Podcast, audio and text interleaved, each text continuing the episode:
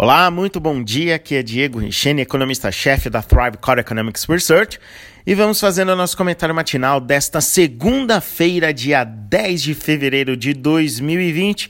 Um dia de agenda econômica bastante modesta pelo mundo e no Brasil, com apenas destaques vindos da China, com a inflação ao consumidor e ao produtor no radar. Na inflação ao consumidor, era esperado um avanço de 4,9% em 12 meses encerrados em janeiro, mas a inflação avançou 5,4%, o nível mais alto desde outubro de 2011, com o porco pressionando indicadores subindo mais de 97% só em dezembro. E na inflação ao produtor, era esperada uma estabilidade em 0%, mas veio um leve avanço de 0,1% também em 12 meses. Importante destacar que esses dados já refletem parcialmente os efeitos do coronavírus, que praticamente paralisou a economia chinesa no mês passado e que hoje já foram confirmados mais de 40 mil casos da doença só na China, com 970 mortos. Quanto aos possíveis impactos na economia, as estimativas mais otimistas, se é que podemos dizer assim, é que no trimestre haja um crescimento na casa dos 4% no PIB, abaixo dos 6% apresentado nos últimos trimestres.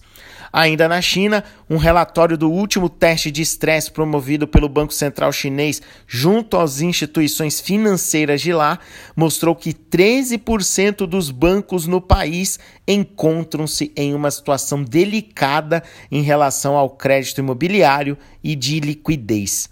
Mostrou ainda que se a economia chinesa crescer abaixo de 4,15% nos próximos anos, há um iminente risco de quebra de alguns desses bancos.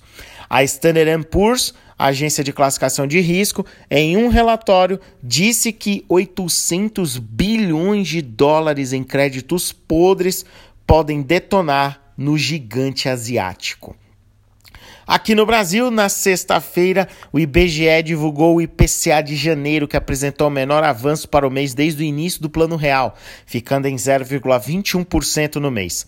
A carne, que foi a grande vilã em dezembro, chegando a subir mais de 20%, dessa vez ajudou a arrefecer a inflação com uma queda de 4,43%.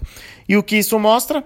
Que uma menor pressão nos preços de fato pode favorecer o Banco Central a manter a Selic inalterada por mais tempo. Esse movimento foi amplamente visto nos mercados de juros futuros na sexta-feira, onde praticamente todas as taxas operaram em queda. Aproveitamos aqui também para revisar nossa expectativa para o IPCA em 2020, que antes era de 3,5% e agora passamos para 3,35%.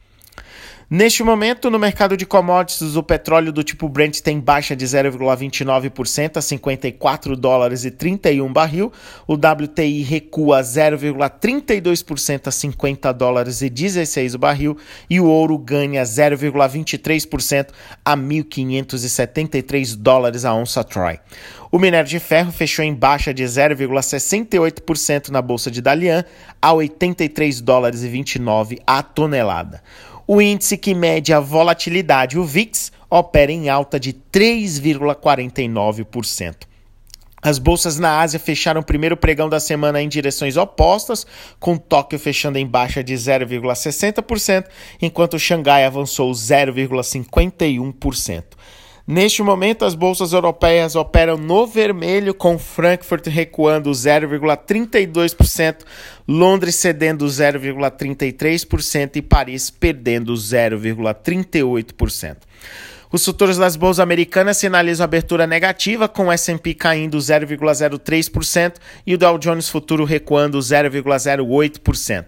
Na sexta-feira, elas fecharam em queda, também afetadas pela volatilidade do coronavírus, mesmo com dados do payroll mostrando que a economia americana está sólida e aquecida, principalmente no mercado de trabalho.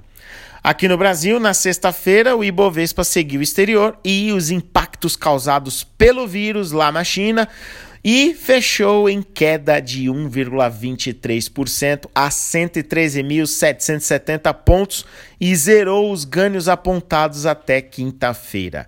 Apesar da agenda de balanços daqui, o que acontece lá fora ainda dita o ritmo dos negócios por aqui. E também ressalta-se o comunicado mais incisivo do Banco Central de que o ciclo de corte de juros pode ter chego ao fim. No destaque corporativo, os balanços seguem com força máxima nessa semana, com Itaú, Banco do Brasil, BB Seguridade, Cosan e os Minas como principais drivers da agenda para essa semana.